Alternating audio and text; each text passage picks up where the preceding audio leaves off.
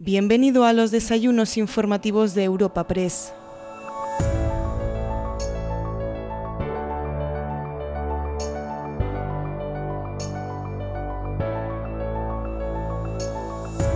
En esta ocasión te ofrecemos una cita muy especial en los encuentros informativos de Europa Press. Este episodio, que cuenta con el patrocinio de Unicaja Banco, te ofrece una cita con el consejero de Agricultura, Ganadería y Desarrollo Rural de la Junta de Castilla y León, Gerardo Dueñas Merino, y con Donacio Dujo, presidente de Asaja Castilla y León.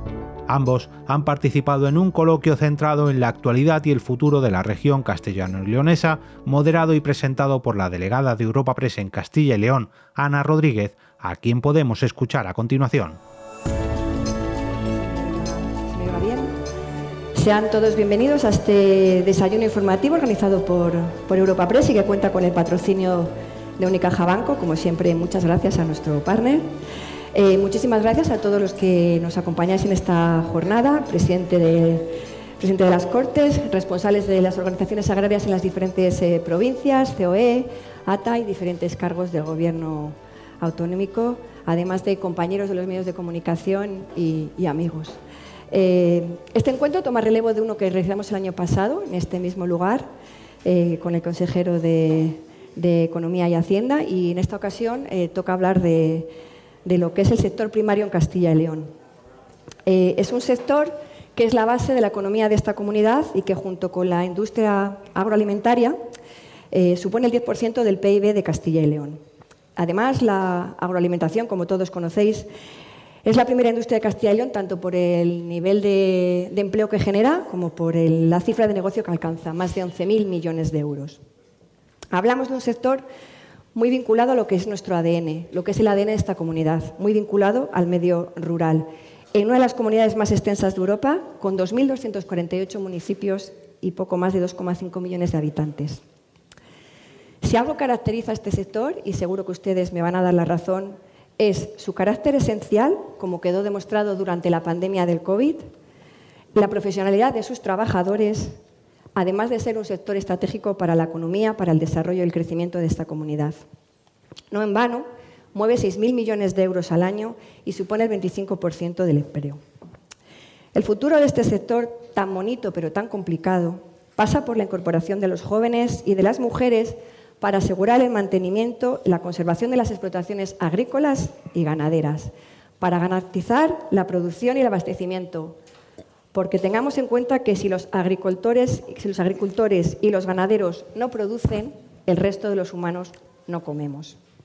Pero ese futuro también pasa por su modernización, por incentivar la innovación, por conectar con las nuevas generaciones, por impulsar el cooperativismo, por modernizar los regadíos. Pero no es, un, sector exento de problemas. La falta de mano de obra, el incremento de los costes, la falta de materias primas, los ataques a los productores de alimentos, las enfermedades, el cambio climático y una normativa que viene impuesta de Europa y que a veces plantea unos requisitos que son imposibles. Eso, unida a una complicada rentabilidad, pone un poco en peligro el futuro de las explotaciones. Por ello es necesario buscar la senda de pervivencia, de desarrollo y de futuro eh, para lo que Castilla y León es nuestra seña de identidad. Y para poner negro sobre blanco, contamos hoy con la presencia de dos personas que conocen perfectamente este sector. El consejero de Agricultura, Ganadería y Desarrollo Rural, Gerardo Dueñas, ingeniero agrónomo, que ha estado ligado a las asociaciones agrícolas, ya que fue eh, gerente de Asaja en Castilla y León, fue director de la Sociedad Corecal y vocal y asesor en materia agraria del Consejo Económico y Social de Castilla y León, y junto a él un histórico para, sobre todo, los medios de comunicación, ¿no? Es don Aciano Dujo, el presidente regional de Asaja, agricultor desde los 17 años y presidente de esta OPA desde hace 23, si no tengo mal los datos. Yo quería preguntar, empezar preguntando, consejero, por un tema de actualidad, porque es de ayer tarde-noche, es el, las ayudas que ha aprobado la Junta para la enfermedad hemorrágica epizootica. Se van a conceder 6 millones de euros, pero usted habló de la posibilidad de que se abran otras nuevas eh, medidas, otras nuevas actuaciones, eh, y teniendo en cuenta que las organizaciones agrarias pues, no, están muy contentas con lo que se aprobó ayer. No sé si nos puede avanzar algo de lo que se está trabajando, en qué línea se está trabajando eh, para, para ampliar esas ayudas. Bueno, buenos días a todos. Agradecer a Europa Press y a Unicaja la oportunidad un poco de compartir las ideas sobre nuestro sector, tan importante como es el sector primario, y en este caso un sector que lo está pasando bastante mal, como es la ganadería de bovino. Eh, después de varios intentos mm, no fructíferos de podernos sentar con el Ministerio de Agricultura para plantear medidas de coordinación, medidas de vacunación y medidas de apoyo al sector, pues definitivamente la Junta eh, ha iniciado un plan de choque. Plan de choque quiere decir que es algo que va a continuar en el, en el tiempo, o sea, no nos paramos en estas ayudas.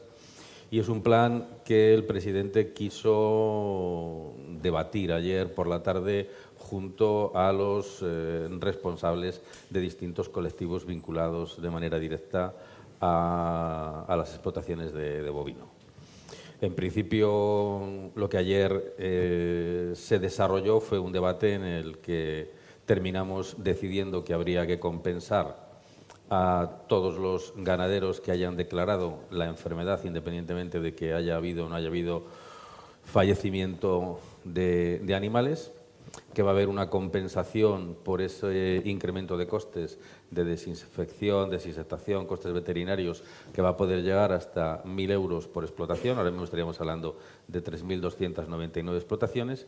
Y aparte se va a hacer eh, una indemnización por cada cabeza de, ganado que haya fallecido eh, hasta el día 16 de octubre. Y ahora explico el porqué de 500 euros. Entonces, un poco fue el debate de si entraban todas las explotaciones, todos los animales, el por qué cortar en ese momento. al final, un poco lo que explicábamos es que queremos pagar ya, queremos pagar con fondos del año 2023 y eso supone llevarlo a Consejo de Gobierno de este jueves, supone publicar eh, el listado, el anuncio en el Boletín Oficial de Castilla y León en los próximos días, primeros posiblemente de la semana que viene, cuando haya hueco en Bocil, y automáticamente que el ganadero lo que tenga que hacer sea acceder a la web de la Junta de Castilla y León, en la Dirección General de Producción Agrícola y Ganadera, pinchar en sus datos, dar el OK y automáticamente en un plazo de 30 días haremos el ingreso. Por eso digo que, que, la urgencia de hacerlo hasta el día 16 es porque de alguna manera queremos hacerlo con cargo al 2023. Como lógicamente va a seguir habiendo eh, fallecimientos de animales, nosotros no paramos. Pero igual que no paramos ahí, no paramos en medidas de control, estudio de los diferentes tipos de, ganadería de vacuno, donde se está viendo afectada por la IHE, o sea, vacuno de leche, vacuno de carne, explotaciones intensivas, extensivas, por ver un poco qué evolución tiene la enfermedad y hacia dónde tenemos que ir. Pensemos que también ya hemos tenido una primera reunión en este caso con el Grupo Cendal, para hablar de autovacunación. O sea que nosotros seguimos trabajando, hemos hablado ya con, eh, nuestro instituto, con Itacil, para diseñar una estación de avisos eh, y en primavera, cuando vuelva a aparecer el mosquito, tenerlo ya previamente conocido para poder ayudar un poco al sector ganadero, con lo cual nosotros seguiremos trabajando de manera conjunta con ellos como hemos hecho hasta ahora. Don Aciano, eh, las OPAs no están muy de acuerdo con las ayudas que ayer eh, se anunciaron y que ahora nos está explicando el consejero. Bueno, lo primero, como bien ha dicho el consejero, dar las gracias a Europa Press por habernos invitado a participar en este coloquio, en esta tertulia.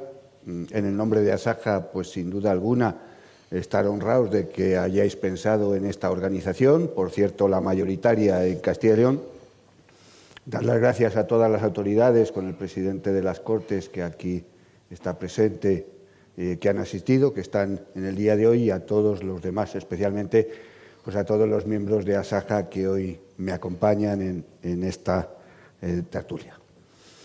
Con respecto a la enfermedad, hay que achacar al Gobierno la falta de coordinación, de protocolo y de actuación que ha tenido en el conjunto de España ante una enfermedad que lleva más de un año haciendo destrozos en nuestra ganadería y que en este año pues empezó allá por el mes de junio en las comunidades más al sur. Nuestra comunidad empezó a sufrir los primeros casos a primeros de agosto y por los datos que hoy tenemos y lo que nuestros ganaderos nos transmiten, sin duda alguna es de las más afectadas o la más afectada. Por cuestiones de climatología, por cuestiones de masificación de ganado, provincias como Ávila, como Salamanca, como Zamora, como Segovia, el sur de la comunidad principalmente, han tenido muchos perjuicios económicos que hasta el día de hoy nadie eh, ha querido ayudar al sector. Ante esta situación, las organizaciones agrarias y ASAJA especialmente, en el último Consejo Regional Agrario, insistentemente pidió al consejero, a su equipo y en reuniones anteriores con la directora que también nos acompaña aquí, primero queríamos conocer la enfermedad, queríamos conocer qué medidas se podían aplicar para que no tuviese la transmisión tan grave que ha tenido. Y dos, exigíamos una compensación económica para los ganaderos. No olvidemos que estos ganaderos llevan perjudicados por los precios, por los altos costes, por temas sanitarios y ahora la puntilla es la enfermedad, todo este año y años anteriores. Ante esta situación nos ha sorprendido que el presidente de la Junta haya informado a un grupo de ganaderos de la provincia de Salamanca, cuando bien sabe el presidente y la Junta en su conjunto que los interlocutores del sector ganadero del conjunto de Castilla y León somos las organizaciones agrarias que de manera democrática hemos sido elegidos por los agricultores este mismo año, a primeros de año, en las elecciones representativas. Por lo tanto, el presidente de la Junta de Castilla y León ha tratado el tema con unos ganaderos de una provincia y ha dado la espalda al resto de ganaderos de las ocho provincias restantes. No obstante, por lo que podemos conocer por la prensa de las ayudas que se van a dar, bienvenidas sean. Hay más comunidades que las van a poner también en marcha, pero son insuficientes. Para las pérdidas económicas que el sector ha tenido, esto es muy poca compensación económica. Debe la Consejería, debe la Junta de Castilla y León incrementar de manera sustancial estas ayudas. Esperemos que el consejero nos las cuente pronto, de manera urgente, podamos debatir con ellas y mejorar sustancialmente con el presupuesto de la Consejería las ayudas que en el día de ayer se pusieron encima de la mesa.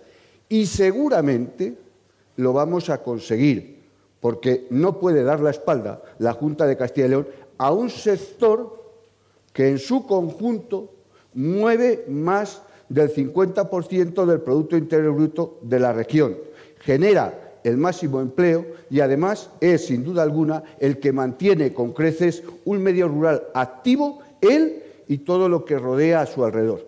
Pero entiendo por las palabras, consejero, que estas medidas y estas ayudas no se van a quedar en estos 6 millones de euros, porque usted habla de los presupuestos de 2023. Es verdad que todavía no hay proyecto de presupuestos para 2024, pero lo habrá. Lógicamente. Comentar que a día de hoy ya son 6.126 las cabezas eh, que han fallecido por la enfermedad hemorrágica epizótica hasta ese día 16 de octubre, que como he dicho, inicialmente es un plan de choque para estos primeros eh, sacrificios comunicados a las unidades veterinarias, pero que seguiremos trabajando, igual que ahora mismo estamos adquiriendo vacunas para lengua azul y estamos sufragando desde la propia Administración los costes que tiene eso, que no lo hacen otras comunidades autónomas de España, o seguimos subvencionando el 100% de la identificación de, vacuno, que eso solamente lo hace Asturias y no lo hace ninguna otra comunidad de España, seguiremos apoyando al sector. O sea, de alguna forma, mm, esto es una medida inicial de choque para paliar parcialmente los costes, igual que ahora tenemos abierto esa posibilidad de que los ganaderos, igual que los agricultores, por motivo de la sequía, soliciten los préstamos bonificados. Pensamos que si se llegara al 100%, esos 13.500 explotaciones podrían llegar a consumir en torno a 564 millones de euros de, de financiación sin intereses y todo lo que sea apoyar a este sector, que como bien decía Don Aciano, al final es un sector clave para la comunidad autónoma eh, ya no solamente a nivel de PIB, sino a nivel de empleo, pues de alguna forma todo lo que vaya, bienvenido sea, porque la situación ahora mismo es bastante más compleja, ya no solamente en el mercado nacional, sino pues en este mercado cada vez más globalizado en el que nos está eh, llevando la Unión Europea, yo creo que con poco sentido, por no decir por sin ningún sentido. Al hilo que dice usted ahora de la Unión Europea, eh, siempre hemos ido a las organizaciones agrarias eh. Eh, quejarse un poco de las exigencias de, que vienen impuestas de Europa, ¿no? pues, porque muchas veces son medidas que se toman por burócratas sin, sin contar con, con, expertos y conocedores en, en, en, la materia. Está pendiente, creo que, un Consejo Agrario para abordar esta cuestión. No sé si hay fecha o hay previsto esa, esa reunión para abordar esta flexibilización, sobre todo de las medidas de la PAC. Sí, el Consejo está convocado para, para el próximo jueves, día 9, donde aparte de hablar de la enfermedad hemorrágica, un aspecto importante eh, que queremos tratar con las organizaciones agrarias es llevar de manera consensuada una modificación del plan estratégico de la PAC. Yo creo que todo el mundo pensamos que, es un plan estratégico que se ha diseñado en un momento extemporáneo, en una época en la que eh, no había para nada los condicionantes que tenemos en la situación actual que se hace con un carácter excesivamente medioambientalista y donde el Pacto Verde y la estrategia de la granja a la mesa eh, han marcado unos hitos que son totalmente ilógicos, tanto los propios hitos como la temporalidad en la que se quieren aplicar. Y si a eso unimos que también eh, esta semana, porque es eh, reciente prácticamente de hace dos días, los comisarios de medio ambiente y, digamos, el Parlamento Europeo están avanzando bastante más en cuanto a la exigencia de eliminación de fitosanitarios con esa nueva regulación que, que, quieren hacer ya no solamente para el año 2030, estamos hablando de que aproximadamente Castilla y León, que puede tener algo más del 40% de zonas denominadas sensibles, que serían las zonas Renatura 2000, podrían llegar a desaparecer a nivel de producción agrícola porque desaparecería, sería una prohibición total la aplicación de fitosanitarios con esa nueva ley de la restauración de la naturaleza que yo eh, no entiendo que haya sido aprobada por, digamos, tanta mayoría, incluso parte de, los grupos conservadores en la Unión Europea. Para las organizaciones agrarias de nación, ¿cuál sería lo ideal a la hora de flexibilizar esas medidas de la PAC? Bueno, vamos a ver. Mm, a la comunidad autónoma que más perjudica la paz medioambientalista, absurda y con recortes económicos de toda España es Castilla y León. Castilla y León tiene una agricultura muy profesional, muy productiva.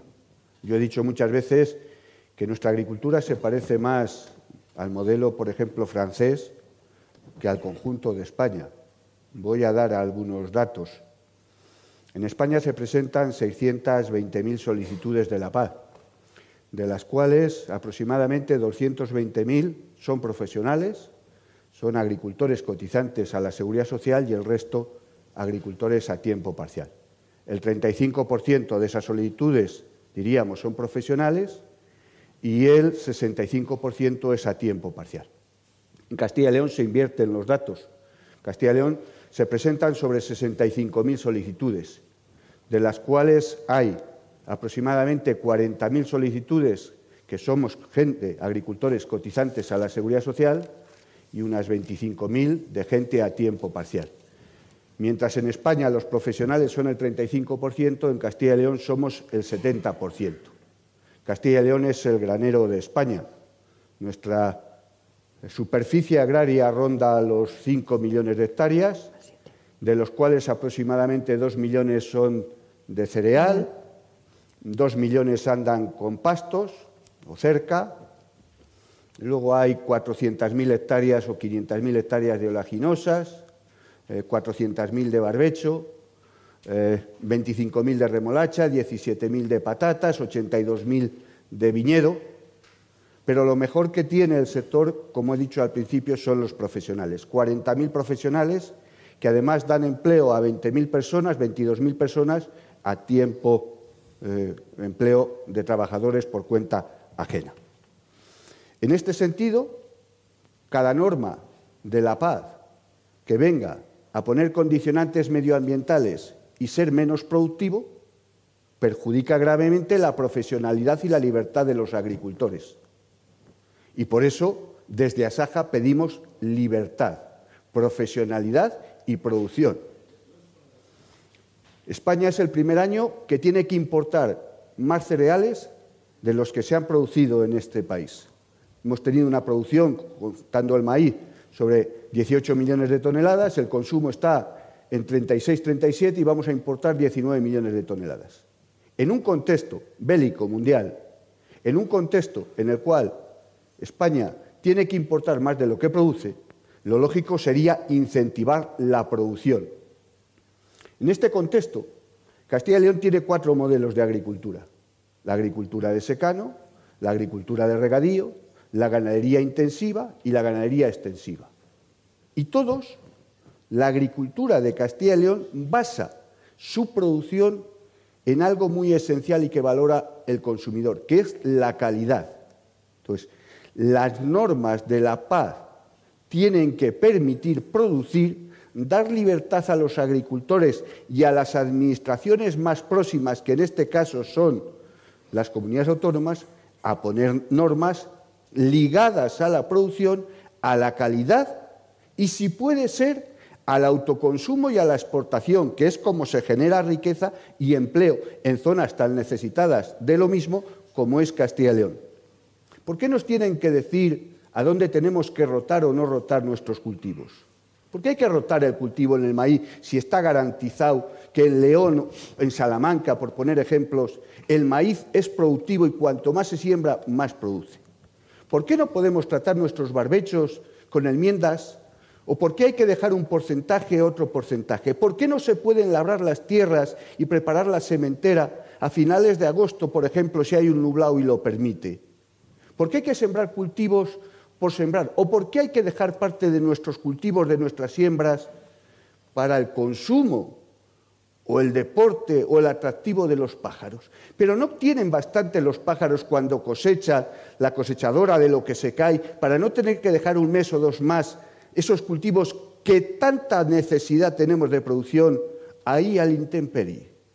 Todas estas normas que son de la Unión Europea son absurdas Europa se equivoca. Y además de esto, no solo nos viene la gravedad por la paz. En estos momentos Europa está haciendo negociaciones pues con Mercosur, con India, con Nueva Zelanda, con China, con Brasil, está haciendo con Ucrania, está haciendo con países terceros en los cuales en cada uno la Unión Europea va cediendo va vendiendo el sector agrícola a cambio de que la Unión Europea pueda incluir bienes de servicio. Eso es criminal para el sector, porque hay una cuestión clara. Asaja está a favor del libre comercio, por supuesto, pero con las mismas normas. A nosotros nos estrangula la Europa en normas de calidad, de bienestar de medidas de empleo, de medidas laborales, y sin embargo lo que viene de terceros países viene con cualquier norma sin las exigencias de aquí. Y por eso no podemos ser competitivos. Nosotros somos competitivos ante cualquiera con normas iguales, pero sin duda alguna, si a nosotros nos obligan a hacer todo tipo de normas medioambientales y el resto de países tiene libertad total, estrangula la agricultura profesional y libre, que es la que defiende Castilla y León. Eh, consejero, al de lo que le decía don Aciano, yo sé que usted está pendiente de una sectorial eh, pedida y requete pedida eh, con el, ministro Planas. No sé si la interlocución no existe, si directamente dan largas para trasladar todos estos problemas y todas las cuestiones que están, pues como por ejemplo la EH. Sí, me gustaría recalcar dos cifras un poco para reafirmar un poco más lo que acaba de decir Donaciano. Pensemos que en Castilla y León, como antes se decía, estamos hablando ya que la riqueza del sector primario está por encima del 11%, mientras que en España no llega al 5% y la Unión Europea en torno al 2,5%. Pensemos que el empleo vinculado al sector agrario, sin contar la agroindustria, ha crecido en Castilla y León en torno a un 5%, mientras ha decrecido en el resto de España en torno a un 3%, que en Castilla y León los profesionales siguen reinvirtiendo permanentemente para tecnificar y modificar sus explotaciones y eso hace que ese crecimiento sea paralelo y que mientras eso ocurre tenemos comunidades autónomas donde se ha querido favorecer otro modelo de agricultura familiar, agricultura compatible, digamos, con otras actividades, como puede ser la Comunidad Valenciana o Cataluña, donde el nivel de abandono de, superficie es tremendo. Pensemos que la Comunidad Valenciana ahora mismo, independientemente de secano o de regadío, hay más de 175.000 hectáreas abandonadas por un sector que, lógicamente, en el momento en el que la situación es un poco compleja, como ha pasado con los cítricos, y no es la actividad principal, deja de invertir, sigue dedicándose a estar en el puerto de Castellón, en Almusafes o donde esté trabajando y de alguna manera ese modelo de agricultura se abandona y por tanto eh, no sigue generando actividad, riqueza, no se cambia el cultivo. Por eso digo que un modelo tan profesional como el de Castilla y León tiene que ser un modelo referente y hoy la política agraria lo que hace es redistribuir eh, del agricultor profesional, digamos, se le mete la mano en la cartera para dárselo a las explotaciones pequeñas, que en muchas ocasiones son explotaciones no profesionales. Y en cuanto a lo que hacía referencia, yo creo que al ministro le he demandado esa reunión bilateral pues en cuatro o cinco ocasiones por carta, en otras cuantas vía personal y la intención que tiene, lógicamente, yo no sé si es por el partido al que pertenezco, porque no tiene ningún interés en, en sentarse a dialogar con nosotros, pues lógicamente ha sido hasta ahora nulo, cero. De continuar planas en el que será el próximo gobierno probablemente socialista, sería seguiría siendo un ministro nefasto para esta comunidad. os lo pregunto a los dos. Yo quiero ser breve en la contestación. Plana siempre, yo he dicho lo mismo de él, es el hombre de las buenas palabras y de los nulos hechos. Gracias.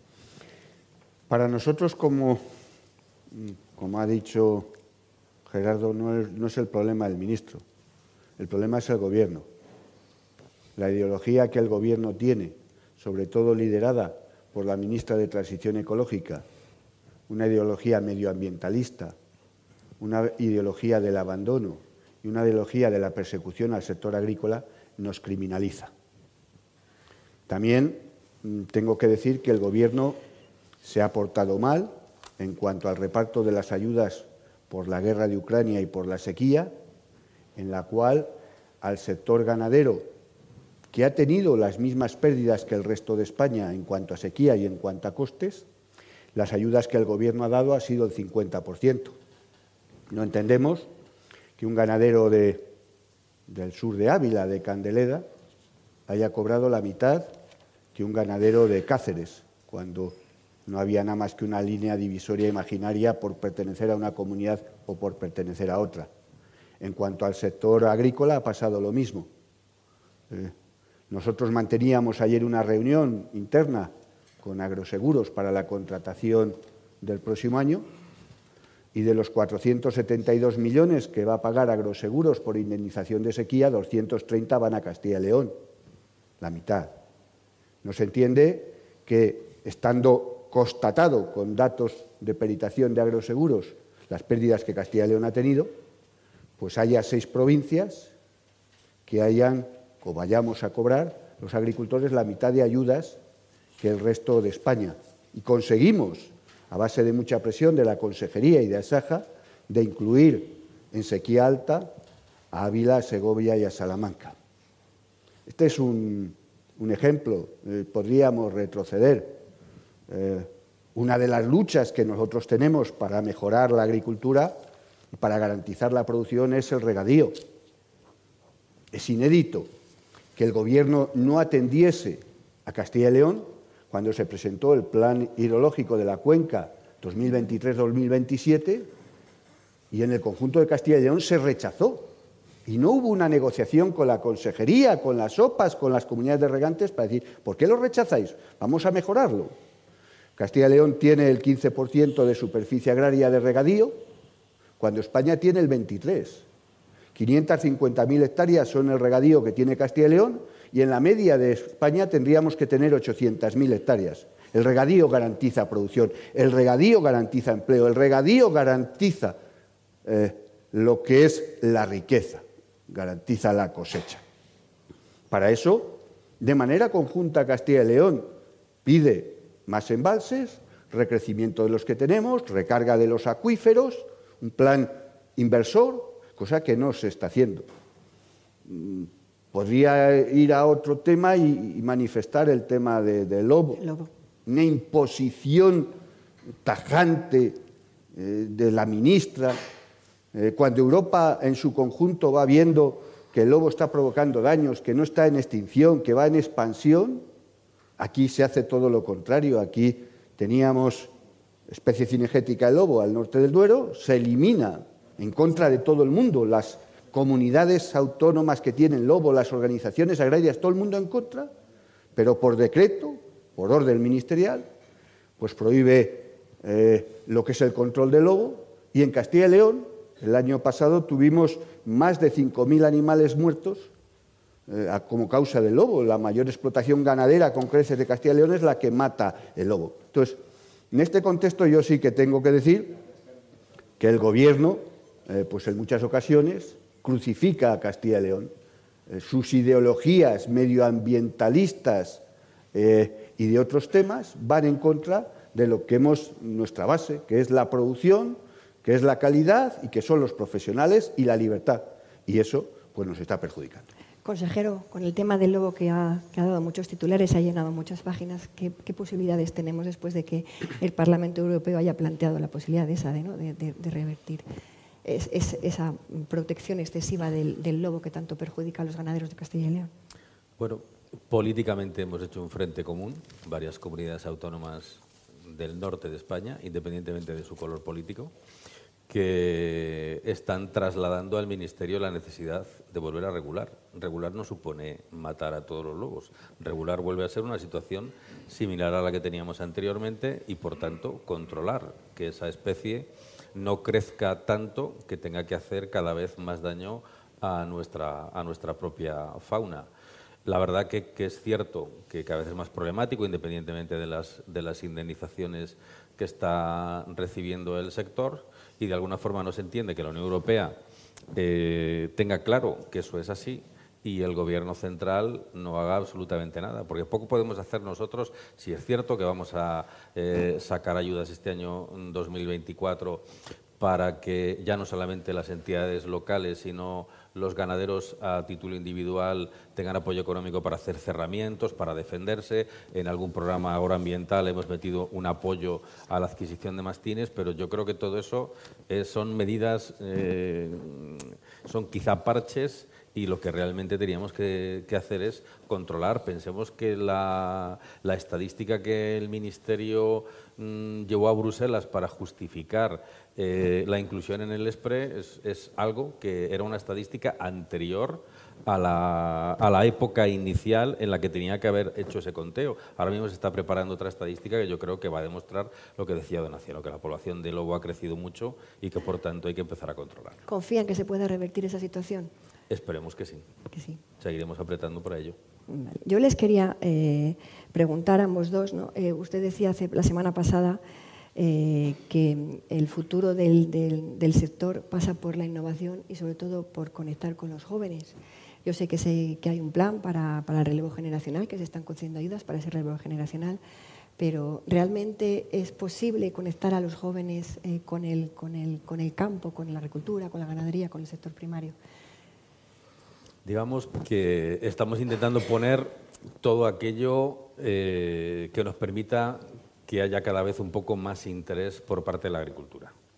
Por un lado, estamos haciendo crecer el alumnado en los ocho centros integrados de formación profesional que tenemos, aunque no es mucho. Este año hay más alumnos que el año pasado, en torno a 30 alumnos aproximadamente más, con lo cual, de alguna forma, eh, la formación es un pilar fundamental.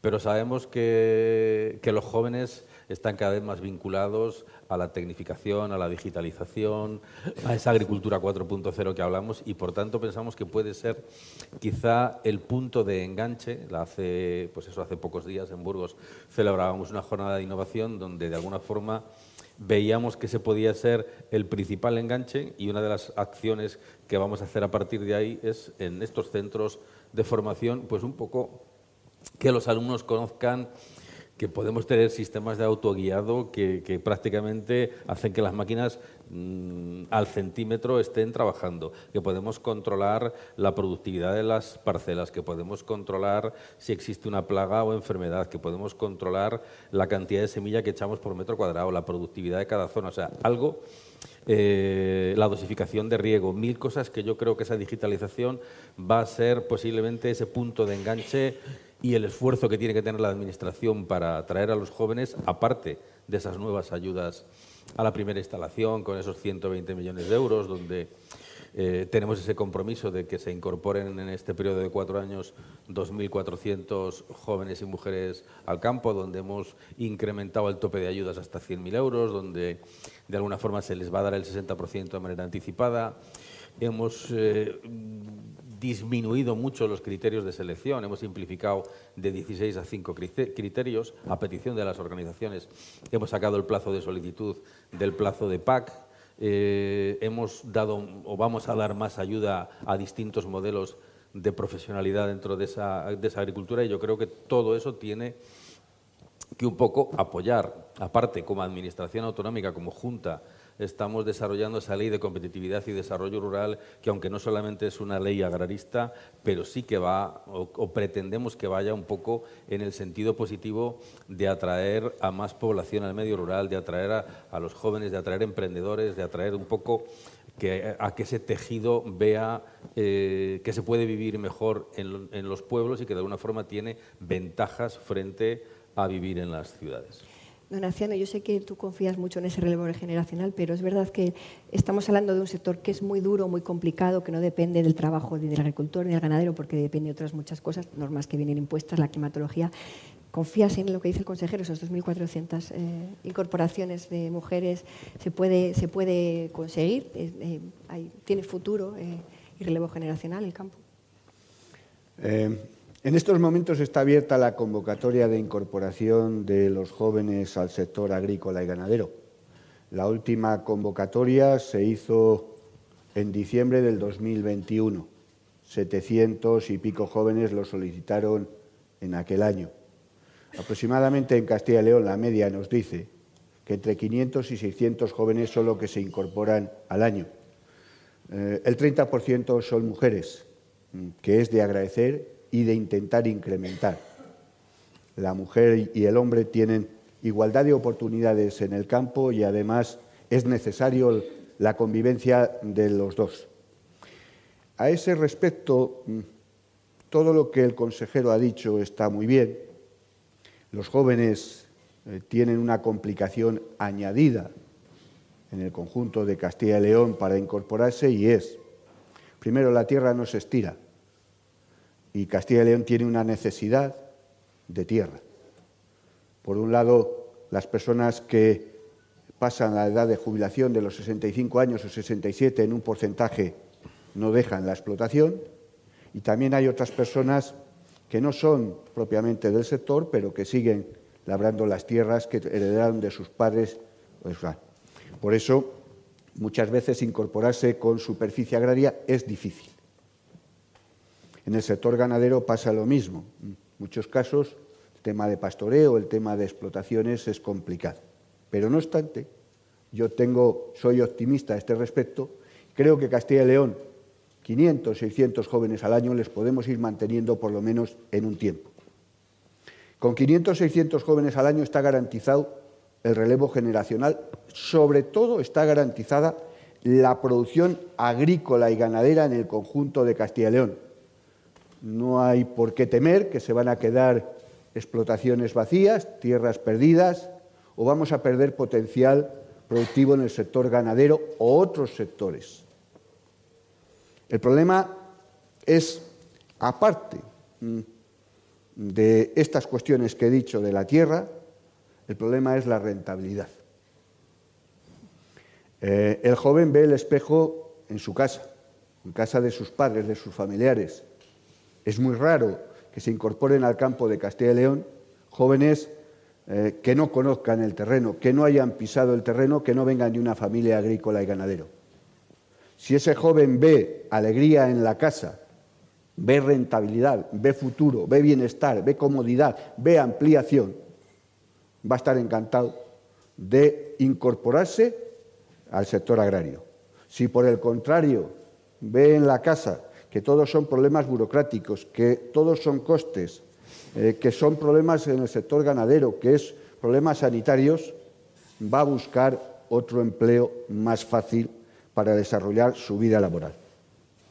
Por hacer un inciso, y aquí sí que corresponde a la consejería, al consejero o al director que le tengo ahí, el joven también se queja siempre, y nos quejamos nosotros en su representación, de la tremenda burocracia que existe a la hora de incorporarse.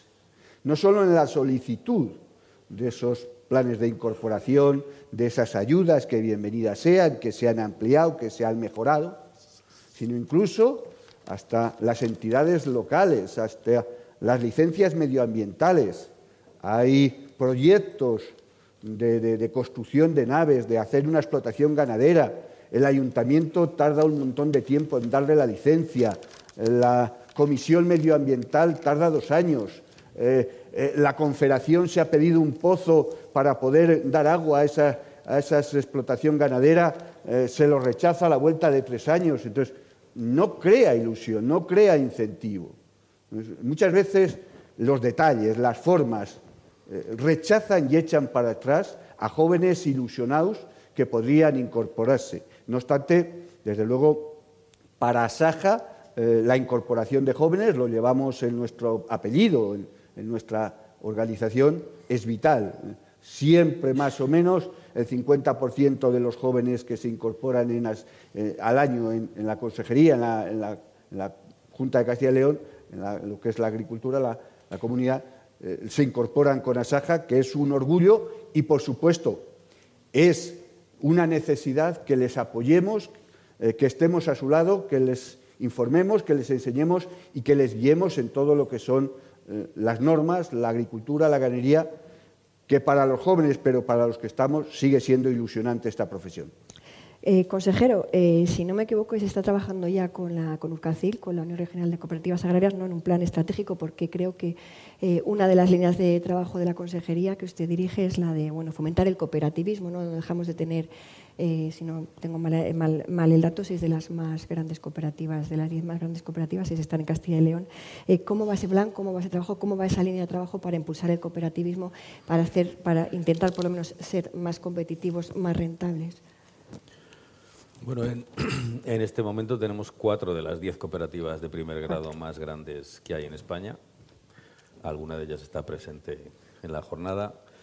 Eh, van a ser especialmente protegidas, algunas que todavía no lo son a nivel nacional, lo cual también les va a permitir poder competir en mejores condiciones frente a otras grandes cooperativas a nivel nacional. Y es cierto que en este momento estamos evaluando el anterior plan estratégico y estamos empezando a diseñar las primeras líneas de lo que va a ser el próximo plan estratégico del cooperativismo, donde de alguna manera seguimos intentando eh, que las cooperativas adquieran cada vez mayor dimensión social y económica, que sigan profesionalizando sus órganos directivos, tanto a nivel de trabajadores como a nivel de los órganos, digamos, un poco más de representación de la cooperativa, que cada vez tenga más relación, no solamente entre las cooperativas, sino que haya cada vez más nexo de unión con otras empresas, sobre todo, como hablaba antes, en un mercado que cada vez está siendo más globalizado, y también que vayan eh, creciendo en planes de comercialización, ya no solamente en el resto de España, sino fuera de España. Hay que buscar esa internacionalización que ya están haciendo algunas cooperativas que les permite posicionar parte de su catálogo de productos fuera de España y que, por tanto, eh, esas ventajas competitivas que tenemos en, en, nuestra producción de calidad. Ayer estábamos en el Carracillo y hablábamos con alguna de las empresas agroindustriales que tenemos en la zona, que prácticamente el 85% de la producción se exporta, pues hay que buscar ese modelo también en el mundo cooperativo. Tenemos que llegar al resto de mercados y yo creo que el cooperativismo es una pieza fundamental para, para crecer, para mantener a, los agricultores en, sociedades donde de alguna forma no prima el capital, sino que prima el, el, trabajo y el esfuerzo. O sea, en una cooperativa eh, un agricultor recibe un retorno en función de lo que aporta a nivel de producción y no del capital que ha aportado y por tanto es un modelo que desde la Junta de Castilla y León seguiremos apostando para que siga creciendo y siga siendo cada vez más competitivo. ¿Hay un horizonte para que este nuevo plano todavía eso no se lo están muy en pañales, por así decirlo? No, no, no, no. Estamos avanzando bastante para que se presente en los próximos meses y ya sea de ejecución inmediata para los próximos cinco años. Eh, otro de los temas eh, que siempre preocupa a los agricultores, a los ganaderos, son los precios en origen y los, precios en destino, ¿no? la, la, cadena, por así decirlo, ¿no? producción, transformación y distribución. Eh, se, han, llevado a cabo numerosas eh, inspecciones eh, para el control de los, precios, pero usted anunció que se iba a crear un observatorio de precios, no sé, porque la ley de cadena ya está funcionando, ese observatorio está en marcha, está funcionando, se están detectando irregularidades, están, los precios que realmente se pagan son los que se tienen que pagar, porque siempre hay las quejas de los agricultores y los ganaderos que siempre les hemos oído quejarse ¿no? de lo que a ellos les, pagan por su producción a lo que luego el consumidor paga por realmente ese producto. Por un lado, la ley de la cadena, que es eh, del año 2013 y que se ha desarrollado muy poco, casi hasta la actualidad, de alguna manera, eh, dentro de sus funciones a nivel ya no solamente autonómico, sino nacional, pues tiene dentro de sus objetivos el que cada uno de los eslabones de la cadena tenga ese margen, ese beneficio que le permita seguir subsistiendo. Esa es la teoría. La práctica en cada comunidad autónoma, el ritmo de desarrollo de la ley de la cadena ha sido uno. Es cierto que Castilla y León será posiblemente la comunidad autónoma de España que más ha empujado por el desarrollo de la ley. Si es cierto que hacemos en torno a 400 controles al año. Es cierto que estamos encargando a diferentes universidades, eh, digamos que esa especie de estudios comparativos de precios para saber más o menos un poco en qué horquilla nos movemos en el sector que consideramos que es el más débil, que es el sector productor. Estamos terminando las últimas fases de desarrollo de esa orden que va a regular el observatorio. Es cierto que la burocracia administrativa no solamente es para los pozos y para los proyectos de las instalaciones ganaderas, sino hasta para sacar un decreto, una ley, hay un procedimiento que en muchas ocasiones es más lento de lo que nosotros pensamos, pero independientemente de eso, yo sigo pensando que la ley se queda corta. Y la ley se queda corta porque si, no somos capaces de defender a nuestros agricultores y a nuestros ganaderos cercanos. O sea, nuestra producción tiene que ser prioritaria para cualquier país y en este caso para la Unión Europea. Si no somos capaces de hacer eso, es muy difícil que la ley de la cadena funcione. Y lo tenemos ahora mismo con, Ucrania.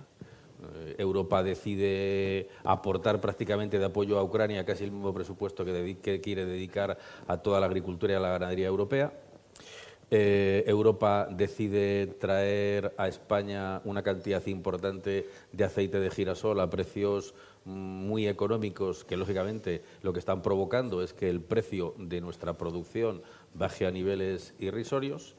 Europa favorece que Ucrania nos invada todos los puertos con cereal porque la situación que tienen allí es compleja y de alguna forma eso provoca que tengamos ya cebada en puerto pues casi casi por debajo de los 200 euros cuando acabamos de pasar un año en el que el sector productor ha sufrido la mayor crisis energética que, que, lleva prácticamente en toda su historia, lo que le ha provocado pagar mucho más por el carburante, por la energía eléctrica, por los fertilizantes, por los fitosanitarios, por las semillas. Entonces, de alguna forma, eso supone que o las políticas globales de la Unión Europea, incluso las nacionales, van encaminadas de otra forma o si no, de alguna forma la ley nunca va a ser real, porque lógicamente si este señor como agricultor le ha costado producir una tonelada de cereal 310 euros, pero en el puerto la tenemos a 200 y no hacemos nada, de alguna forma estamos desvirtuando esa ley de la cadena. Sí es cierto que en este caso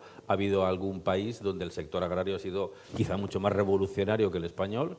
Hablemos cualquiera de los países limítrofes con con Ucrania fundamentalmente, me da igual Polonia, Hungría, Chequia, Eslovenia, cualquiera de esos países, en un momento determinado se plantó y dijo, vale, yo dejo entrar el cereal, pero el cereal no se queda aquí porque distorsiona a mis productores y de alguna forma se carga la producción nacional. Entonces, en este momento yo sigo pensando que Europa prima mucho más los acuerdos con terceros países, prima mucho más el que la alimentación venga de fuera que lo que realmente nosotros pensamos que tiene que ser justo lo contrario. O sea, tenemos que primar y mimar a nuestro sector productor, porque es que, lo hemos dicho casi al principio, si el campo no produce, el medio urbano no come. Y tenemos que garantizar que los europeos se alimenten, pero se alimenten de productos de calidad y con las mismas exigencias que, lo que viene de, fuera, por no extenderme mucho más, pero por eso, de alguna forma, la ley de la cadena sí, la ley de la cadena ayudará, pero la ley de la cadena en sí es insuficiente para que el sector tenga la garantía de poder cubrir costes. Bueno, desde Asaja, desde las organizaciones agrarias, apoyamos desde siempre la ley de la cadena agroalimentaria. Hemos participado en su elaboración, en sus reformas y ya de por hecho cuando uno necesita una ley para que le pague el más de lo que le ha costado producir es que algo no funciona. Es cierto que las políticas europeas, como dije al principio, en los acuerdos comerciales con terceros países van siempre encaminados a que la Unión Europea abra sus puertas en materia agrícola a cambio de vender bienes de servicio y eso distorsiona los mercados. También en muchos casos las políticas nacionales hacen lo mismo y sobre todo pues hay eh, unas grandes multinacionales, bien sea que nos venden o bien sea que nos compran, que se aprovechan de la debilidad y de la cantidad de agricultores y ganaderos que somos. Llama la atención en muchos casos que en los sectores que somos deficitarios es en los que más bajo está nuestro precio. Pondría el tema, por ejemplo, de la leche, pondría el precio de la patata e incluso de otros sectores. Sin embargo, en aquellos en los cuales la industria es capaz de exportar, pues los precios son bollantes. No toda la culpa hay que echarla a Europa, no toda la culpa hay que echarla a las políticas nacionales, sino también en el contexto en el que nos encontramos. Desde las organizaciones agrarias, desde Asaja, nos hemos quejado muchas veces el gran diferencial que paga el consumidor con respecto a lo que se le paga al productor. Podríamos estar hablando, estamos en Valladolid, pues dos, dos cultivos mm, muy importantes aquí, patata o viñedo. Estamos teniendo problemas en los dos sectores. Si he dicho antes que la patata en Castilla y León se produce 17.000 hectáreas, hay de, siembra, que es, por supuesto, la región que más produce de España, pero es que eh, si hay una producción de 800.000 toneladas, traemos de Francia otras 800.000. Perfectamente se podían producir en Castilla y León. ¿Por qué no se producen? Pues lisa y llanamente porque muchos años la industria no paga los costes de producción y es lamentable que si se siembra un poco más caigan los precios. ¿Quién tiene la culpa de eso? Pues lisa y llanamente los eslabones siguientes al productor entre el consumidor. Vemos un diferencial grande entre 0,30 a 0,40 que se paga al, agricultor hoy por la patata y entre 1,50 o, o 1,80 que se paga al consumidor. Podríamos hablar de la leche. Podríamos hablar del viñedo. El Valladolid, Castilla y León, es un potencial 82.000 hectáreas de viñas, con un exponencial de calidad de hace 20 años para acá tremendo. ¿Y qué nos está ocurriendo en las grandes denominaciones? Pues que al final los grupos económicos inversores de bodegas se están haciendo con el viñedo y lo nuestro no lo están pagando. Y al final la ilusión de muchas generaciones se va a tener que ir al traste porque van a arrancar esos viñedos porque pierden dinero. Pero luego vamos a la restauración y una botella de vino vale un montón de dinero. Entonces, esas cuestiones son las que la ley de la cadena, las inspecciones, las denuncias tienen que controlar. No puede ser que trabajando el sector agrario se arruine, que el consumidor tenga que pagar esos productos caros pero que sin embargo los intermediarios sean los que luego dan unas cuentas eh, astronómicas de beneficio a costa de lo que paga el consumidor y de lo que no se paga al agricultor. La administración de oficio tiene que actuar y también, por supuesto, los agricultores y ganaderos tenemos que denunciar cuando no se hacen contratos y cuando esos contratos se nos obliga a firmarles en muchos casos por debajo de los costes de producción con la amenaza de que no te compro la producción. Eh, para terminar ya, porque sé que el consejero tiene prisa, porque tiene otra, otra cosa, sí que les quería preguntar a los dos cuál es la senda de progreso y de futuro por el que debe transitar el, campo, el, sector primario en Castilla y León, don Anciano, para luego cerrar el consejero. Un poco, no una visión optimista, ¿no? porque hemos visto que hay muchos problemas, pero bueno, que también se trabaja para poner soluciones. Un poco por dónde debe de ir. Bueno, pues en la misma línea que dije al principio, nuestra bandera es la calidad de los productos, estamos deseosos de producir, para eso nos tienen que dejar libertad de hacer en nuestras explotaciones aquello que agronómicamente o ganaderamente sea mejor. No hemos tocado un problema que tenemos importante que es el de la sequía en los países mediterráneos, en España, en Castilla y León. 2017 fue catastrófico, el 2019 fue malo, el 2022 fue malo, el 2023 ha sido el peor año de la historia en cuanto a rentabilidad por los altísimos costes de producción que hemos tenido. Y entonces, ¿por qué pasa la agricultura y la ganadería? Pues por un convencimiento de las políticas europeas, nacionales y de la comunidad, que tenemos que fortalecer el sector, porque somos necesarios para la producción de alimentos, pero también somos necesarios para un medio ambiente sostenible. Esa demagogia ecologista absurda eh, es equivocada. Los ecologistas somos nosotros. Si no se labra el campo, si no se cuida el campo, que lo hacemos nosotros, esto sería eh, un desierto o, un eh, paraíso para plagas, para, desastres, para las llamas, para incendio. Y pasa también, porque no olvidemos que las políticas europeas nacionales se llena la boca eh, del abandono del medio rural. Pues si hay un sector que está en el medio rural, es el agrícola. Entonces hacemos las tres políticas. Se debe buscar soluciones en lo que es las nuevas técnicas genéticas para que las producciones agrícolas aguanten eh, sequías, aguanten enfermedades de la mano de la ciencia con toda la seguridad alimentaria posible. Y se debe, por supuesto, invertir en lo que es infraestructura. Dije al principio, Castilla y León necesita más regadíos. Castilla y León, en nuestros secanos, necesita una reconcentración de toda nuestra superficie. Castilla y León, en la agricultura de extensivo, en la ganadería de extensivo necesita mayores apoyos, porque es calidad. Eh, no hemos hablado tampoco aquí nada de la ganadería de intensivo. Son complementarias una y otra.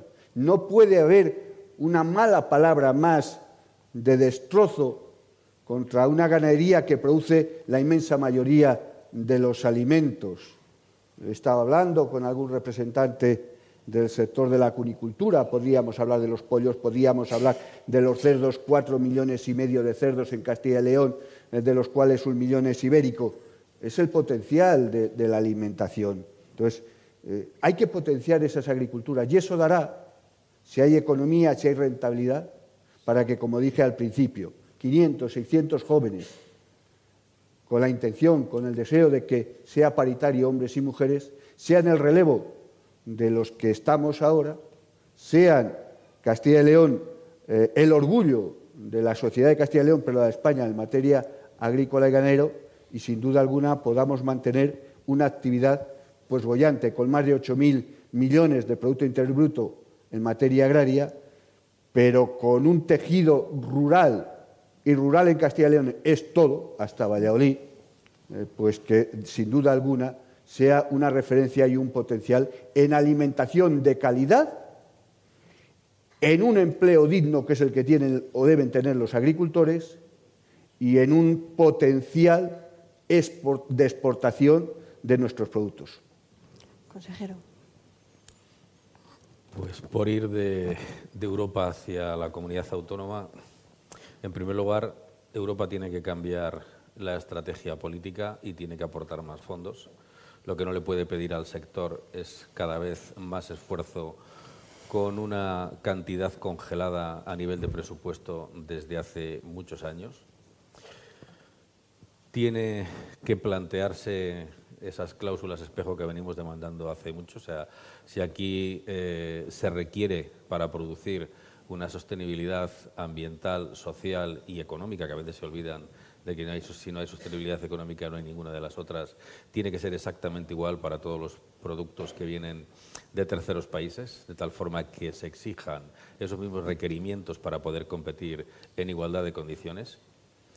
Luego, no es posible que un cerdo viva mejor que una persona y la legislación europea de bienestar animal está favoreciendo pues, eh, medidas que, realmente son un sinsentido y más con el nivel de pobreza que tenemos en algunas zonas de, de Europa. Es algo que de alguna forma no sabemos el por qué, pero es ilógico y luego encima de ser ilógico es algo que es cíclico. O sea, eh, hay sectores como la avicultura de puesta que en un periodo tremendamente corto de tiempo les han hecho invertir eh, un dineral en cambiar el tamaño de las jaulas, ahora ya no vale el tamaño de las jaulas y ahora tienen los animales que irse al suelo y hay que invertir otro dineral y dentro de tres días se les ocurrirá otra tontería para terminar de, de desestructurar al sector. Por tanto, las políticas europeas tienen que de verdad empezar a mirar a nuestro sector productor.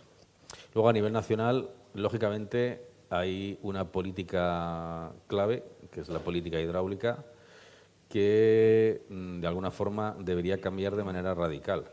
Yo creo que el agua es un bien de todos y tiene que regularse de una manera diferente. En este plan hidrológico, Castilla y León prácticamente tiene una superficie ridícula de nuevo regadío. Estamos hablando de pocas, más de 4.000 hectáreas, que estamos en ellas, pero que dentro de nada mm, decimos, ¿y ahora qué hacemos? Y de verdad, el regadío es la fuente principal de riqueza para nuestro medio rural. Ayer estábamos en una jornada por esa tercera fase que ya definitivamente vamos a poner en funcionamiento de recarga del Carracillo y a mí me encanta escuchar cómo eh, algún alcalde te dice que en su pueblo que hace pocos años había tres alumnos en el colegio, hoy hay 40 donde hay una generación de empleo que es el doble de la media regional, donde de verdad hay actividad agroindustrial, actividad complementaria y donde los pueblos están creciendo en población.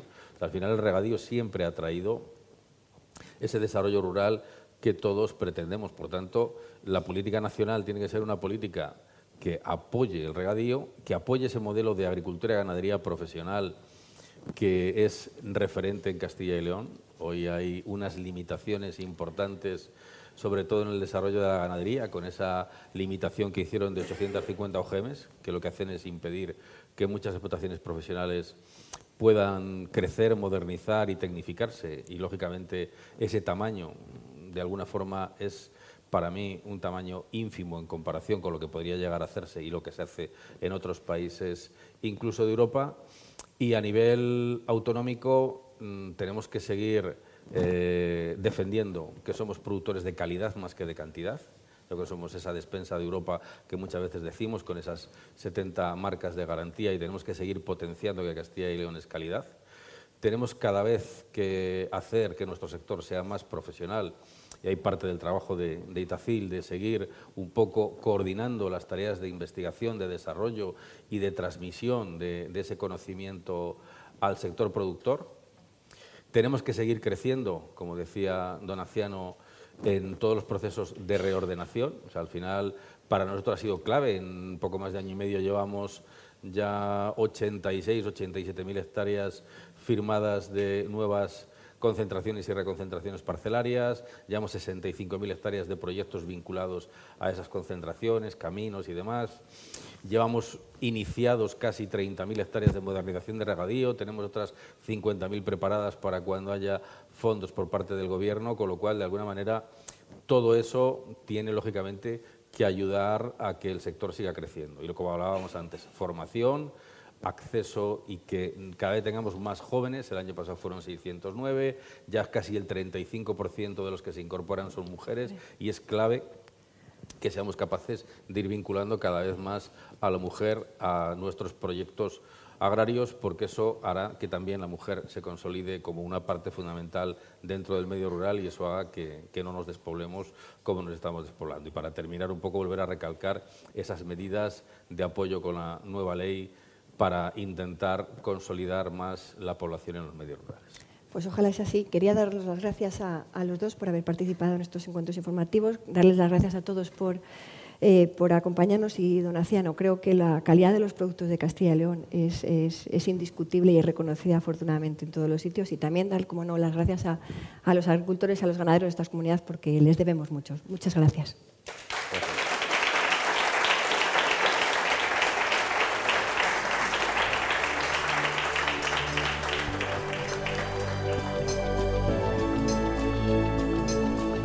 Despedimos esta entrega de los desayunos informativos de Europa Press invitando a todos nuestros oyentes a descubrir el resto de episodios de este programa, así como los distintos podcasts de nuestra red a través de europapress.es barra podcast.